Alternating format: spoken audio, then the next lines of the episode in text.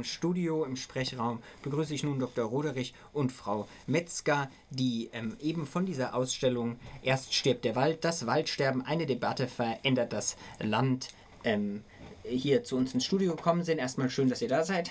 Ja, hallo.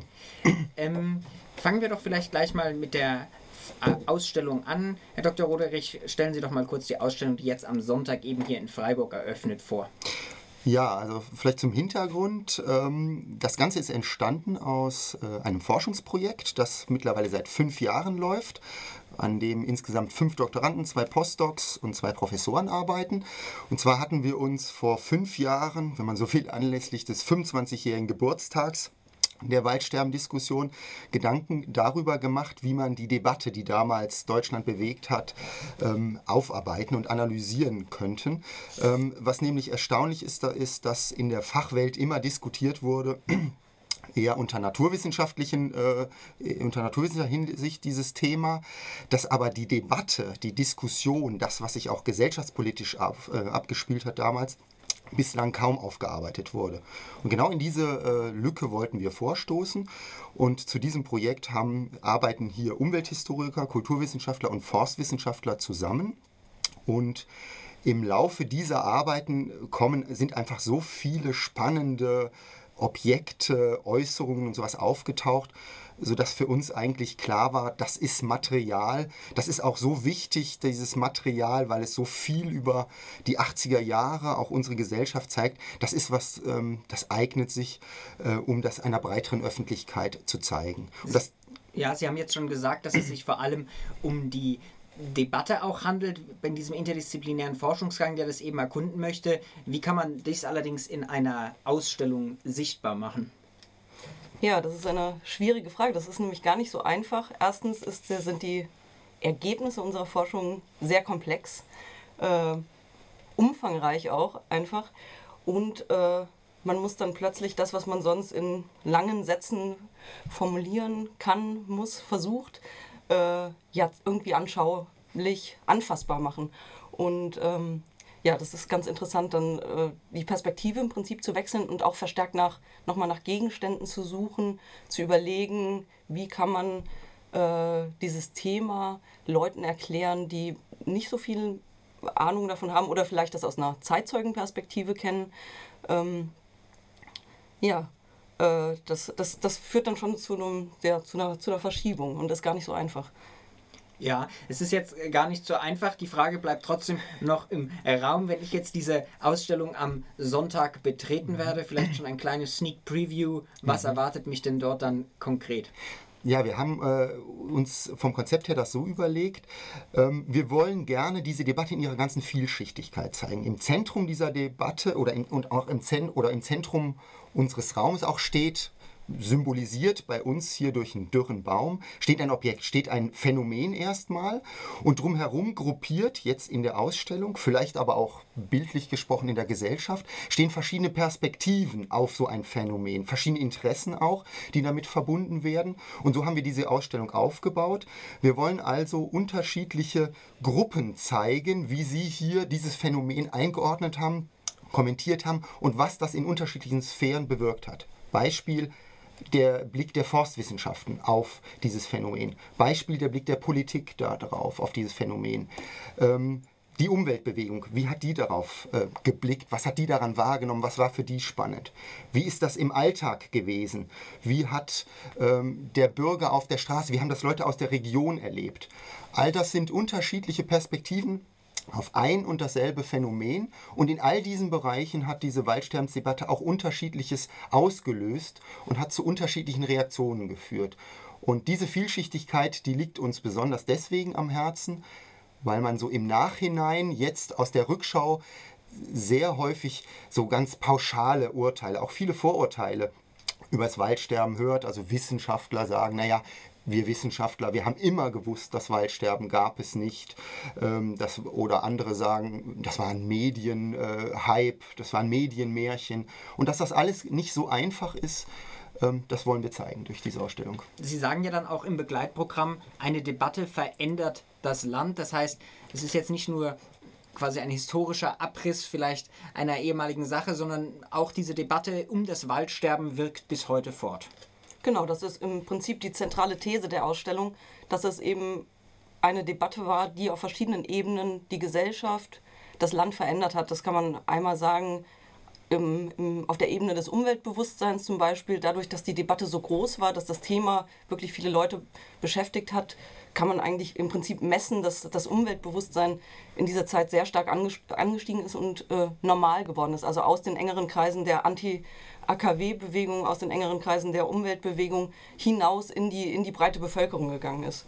Dann könnte man auf einer anderen Ebene, kann man sagen, ganz materiell ist der, der Zustand der Umwelt ist besser geworden, wenn man das so sagen kann. Also die Luftverschmutzung wurde reduziert durch, durch Maßnahmen, die in Reaktion auf das Waldsterben durchgeführt worden sind. Also da versuchen wir verschiedene Ergebnisse so ein bisschen aufzuzeigen, ähm, einschließlich auch diesem ständigen Bezugspunkt Waldsterben bis heute in der, in der Umweltdebatte. Also wenn es um Klimawandel geht, jetzt ganz aktuell, wird ganz häufig das Waldsterben aus ganz verschiedenen Perspektiven mit verschiedenen äh, Thesen wieder aufgegriffen, bemüht, um, um eine Legitimation für aktuellen Umweltschutz oder eben eine Kritik an aktuellem Umweltschutz zu üben. Das sagt Frau Metzger. Sie ist hier bei uns im Sprechraum zusammen mit Herrn Roderich von der Ausstellung Erst stirbt der Wald. Das Waldsterben, eine Debatte verändert das Land. Ausstellungsbeginn ist diesen Sonntag. Wir machen jetzt eine kurze Musikpause, um dann im zweiten Teil auch nochmal vielleicht auf die aktuelle Situation des Waldes einzugehen und einem zu fragen, wir haben ja gerade schon gehört, eine Debatte verändert das Land, wie denn tatsächlich heute die Situation ist oder wie dieses Thema auch immer noch präsent ist. Und es geht weiter zu Erst stirbt der Wald, die Ausstellung, die jetzt am Sonntag im Waldhaus in Freiburg beginnt. Und zunächst ging es, eine Namensklärung zu machen. Wir haben nicht Herrn Dr. Roderich, sondern Dr. Roderich von Detten im Studio. Ähm, das nur der Vollständigkeit halber. Im ersten Teil haben wir schon die Ausstellung ein wenig vorgestellt und auch sind auf die Debatte eingegangen. Nun vielleicht nochmal konkret auch nochmal zu der Entstehungsgeschichte. Wie konnte es kommen, dass in den 80er Jahren plötzlich ein so großes Interesse auf das Thema Waldsterben gericht, gerichtet wurde und warum ist dieses Interesse dann auch wieder zurückgegangen? Ja, ähm, das, äh, das, lässt sich nicht so ganz einfach sagen äh, mit, oder mit einem einzigen Faktor begründen. Es sind unserer Ansicht nach mehrere Faktoren, die da zusammengekommen sind. Zunächst einmal müsste man oder könnte man ganz allgemein eine gewisse Krisenstimmung im Land, in der Gesellschaft nennen, ähm, die ja so eine diese apokalyptische Grundstimmung, die in der Waldsterbensdebatte auch aufschien, ähm, zu äh, ja, verstehen hilft. Äh, Krisenstimmung, äh, internationale Konflikte, wirtschaftliche, äh, wirtschaftliche Probleme und so weiter. Das Zweite ist, wir haben äh, mit diesem Phänomen Waldsterben sehr greifbares, griffiges Phänomen vor uns. Der Wald war in Deutschland immer irgendwie symbolisch besonders belegt. Sieht man sehr schön an, diesen, an den Presseberichten auch, die immer auf diesen Waldmythos an, anspielen. Und jetzt haben wir ein Phänomen, man sieht, was plötzlich im Land auftaucht, was jeder erkennen kann. Wir haben entnadelte Bäume, wir haben vergilbte äh, Nadeln. Das ist irgendwas, was in so einer Situation plötzlich wie so ein Menetekel, wie so ein apokalyptisches Zeichen wirkt. Ein Zeichen, was wirklich jeder dann auch zu lesen können meint, wenn er, die entsprechendes, wenn er das entsprechende Wissen, warum ist das so im Hinterkopf hat. Ähm, das ist ein wichtiger Faktor, diese allgemeine Sichtbarkeit. Ist vielleicht auch ein Unterschied zum Klimawandel.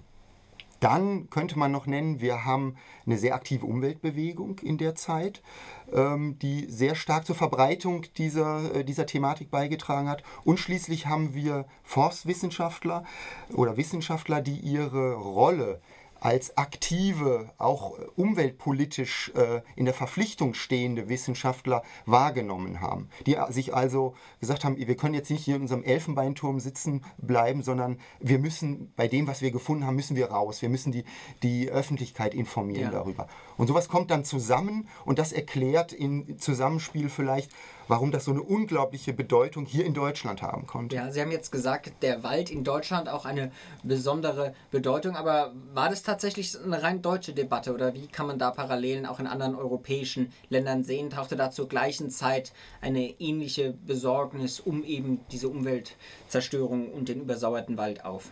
Ja, das gab es tatsächlich. Und zwar ist vielleicht ganz interessant zu sehen, ursprünglich oder als erstes wurde das Thema in Skandinavien diskutiert. Allerdings nicht unter dem Schlagwort Waldsterben, sondern unter, unter dem Schlagwort saurer Regen, Gewässersterben, könnte man sagen. Also die Sorge, dass durch den sauren Regen Gewässer geschädigt werden, Fische sterben. Das wurde dort diskutiert, allerdings längst nicht so groß wie in der alten Bundesrepublik. Ähm, dann ging es äh, nach Westdeutschland sozusagen oder sagen wir in den deutschsprachigen Raum, also Schweiz und Österreich kann man da auch direkt mit einbeziehen eigentlich. Äh, und dann wurde es im europäischen Kontext diskutiert, allerdings in allen Ländern ja, in, in einem kleinen Rahmen, also vielleicht in einem normalen Rahmen. Äh, es gab keine großen aufgeregten Debatten, es gab nicht tägliche Zeitungs-, Rundfunkberichte in, in anderen Ländern. Es gab nicht diese emotionale Grundstimmung in anderen Ländern. Und in Nordamerika hat man so ein bisschen das gleiche, sauren Regen, nicht so sehr auf Wald, sondern Gewässer, aber auch ein bisschen Wald, aber eben, eben nicht in diesem großen Ausmaß. Und ähm, das kann man eben mit der, mit der starken Umweltbewegung, mit einem schon vorhandenen Umweltbewusstsein erklären.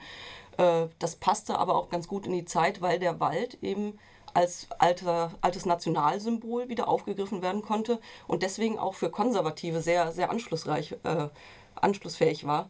Es gab ja da den Regierungswechsel von der sozialliberalen Koalition zu einer Koalition aus FDP und CDU, CSU. Man kann sehr schön sehen, dass, dass konservative Politiker und darüber hinaus auch SPD-Politiker den Wald als Nationalsymbol Symbol bemüht haben. Also ja. ohne dass ich jetzt sagen würde, die Deutschen haben wirklich ein besonderes Verhältnis zum Wald, wurde der in dieser Debatte äh, ja für, instrumentalisiert. Ja, aber gab es dann so eine Verbrüderung einer ja zunächst eher links geprägten Umweltbewegung eben mit diesen konservativen Kreisen, denen es ja wahrscheinlich auch zunächst tatsächlich um den deutschen Wald ging, während es in der Umweltbewegung ja auch immer sehr viel mehr eben auch um Umweltprobleme in einem globalen Zusammenhang äh, gab? Oder oder wie hat sich dann, oder kann man zum Beispiel sagen, dass die Umweltbewegung dann auch den Wald tatsächlich gerettet hat oder hier einfach die Agenda gesetzt hat?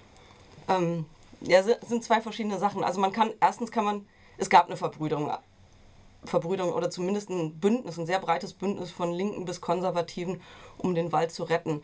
Man kann allerdings nicht so einfach sagen, äh, den Konservativen ging es wirklich um den deutschen Wald und der Umweltbewegung um eine internationale Dimension, sondern das äh, vermischte sich sehr stark. Also wenn man zum Beispiel in der Zeit auch an die, an die Friedensbewegung denkt, die ja auch sehr stark war in der Zeit, die haben auch sehr stark auf diesen National, äh, auf so eine Nationaldebatte äh, äh, gesetzt. Obwohl es um eine globale nukleare Bedrohung ging, haben sie immer gesagt, uns geht es darum, Deutschland vor der nuklearen Vernichtung zu, zu retten. Und auf so, damit vermischt sich im Prinzip auch die Waldsterbensdebatte. Also auch Linke haben gesagt, ja, der, der deutsche Wald. Äh, vielleicht meinten sie damit was anderes als, als Konservative. Und dann, das ist, gibt so eine ganz, ganz interessante Gemengelage, die schwer zu greifen ist, wer, wer was meint. Also, aber dieses ja. Spannungsfeld national, inter, nationale Debatte, internationale Bedrohung spielt eine, eine wichtige Rolle. Was ganz interessant ist, was die Maßnahmen, die angestoßen wurden, anbelangt. Da war es so, dass dieses Aktionsprogramm der Bundesregierung Rettet den Wald im Prinzip breit akzeptiert war. Äh, Schwefeldioxidsenkung, Katalysator, all das kam damals auf. Es gab dann aber auch politische Themen, wo es dann plötzlich zu einer politischen, äh, wo, wo es zu Konfrontationen gab. Gutes Beispiel Tempolimit. Da ging dann, da ging es dann plötzlich äh, gegeneinander und da war dann klar, dass gegen die konservative Regierung hier äh, ein Tempolimit nicht durchsetzbar war. Da gab es dann wieder die alten Grabenkriege sozusagen. Da hat sich dann Spreu vom Weizen getrennt hier. Ja. Kommen wir, weil wir auch mit der Zeit schon etwas fortgeschritten sind, vielleicht abschließend noch kurz auf heute zu sprechen. Es gab ja diese Debatte, die auch in dieser Ausstellung breit thematisiert wird. Wie ist denn die Situation heute des Waldes oder warum wird so viel weniger über Waldsterben geredet? Geht es dem Wald tatsächlich so viel besser heute? Ja, eine spannende Frage. Also es gibt keinen Experten, der hier sagen würde, dem Wald geht es gut. Ähm, es ist so, jetzt sagen wir so, die Diskussion über die Bedeutung der Emissionen, die ist zurückgegangen, der Schadstoffe. Schadstoffbelastung ist ja tatsächlich auch so, dass sich die Luftreinhaltepolitik äh, positiv bemerkbar gemacht hat, SO2-Austausch. Es ist so, dass wenn man sich die Statistiken anguckt, lange Jahre man hier keinen eindeutigen Trend erkennen kann. Die Statistik, die den Nadel- oder Blattverlust eigentlich nur ähm, aufzeichnet. Und da pendelt der mehr oder weniger um, so, um, um, um die Bereiche herum. Ähm, es ist aber äh, so, dass man ähm, neben dieser reinen Nadel- und Blattverluststatistik äh, begonnen hat, irgendwann Ende der 80er Jahre ein ganz umfangreiches Monitoring aufzubauen und sich auch noch andere Sachen anzugucken. Bodenzustand, Ernährungszustand der Bäume und so weiter. Und da wird dann tatsächlich klar, dass es hier weiterhin Probleme gibt. Wir haben große Probleme, ähm, was die Wälder anbelangt, äh, mit einer Überdüngung, Stickstoff aus Individualverkehr ähm, aus der Landwirtschaft. Ähm, wir haben äh, Nährstoffmangelprobleme, es gibt weiterhin Waldkalkungen und wir haben vor allem jetzt in den letzten Jahren, ist klar, das erwartet man jetzt hier auch, äh, das Stichwort, wir haben mit dem Klimawandel hier einen ziemlichen Stress auf die Wälder äh, zukommen, sodass man, äh, dass es auch Experten gibt, die sagen, naja, hier kommt noch was in den Wäldern. Ähm, die Experten sind sich eigentlich einig, dass, in dem, dass mittelfristig sich der Charakter der Wälder in Deutschland hier doch gewaltig verändern wird. Und an Nummer eins steht hier der Klimawandel. Durch die Erwärmung wird es den bislang hier heimischen Baumarten oder genetischen Variationen nicht mehr so einfach sein, jetzt hier Stress, sei es durch verbliebene Emissionen, sei es durch Schädlinge und so weiter, Widerstand leisten zu können. Vielleicht abschließend noch zur aktuellen Situation der Wälder wird das auch thematisiert in der Ausstellung? Ganz kurz, ähm, also es wird eine Linie gezogen bis heute, um zu sehen, was hat sich verändert. Ähm, und ja, es gibt einen kleinen Ausblick, wie sieht es heute aus, wie geht es im Wald eigentlich heute, in dem in der ungefähr das vorkommt, was äh, Roderich von Detten gerade gesagt hat. Erst stirbt der Wald, der Name einer Ausstellung, die am Sonntag in Freiburg eröffnet wird. Es wird auch ein Blog Begleitprogramm dazu mit verschiedenen Vorträgen geben. Die Informationen hierzu sind auch auf einer extra eingerichteten Homepage nachzulesen. Die Adresse ist erst-stirbt-der-wald.de. Erst stirbt der Wald.de wird später auch auf der Homepage von Radio Dreieckland verlinkt sein. Dort kann man sich weiter informieren zu dieser Ausstellung. Im Studio waren mit mir Birgit Metzger und Roderich von Detten von der Universität Freiburg, die diese Ausstellung ähm, ja, mit aufgebaut haben. Danke, dass ihr da wart. Ja, schön. Dankeschön.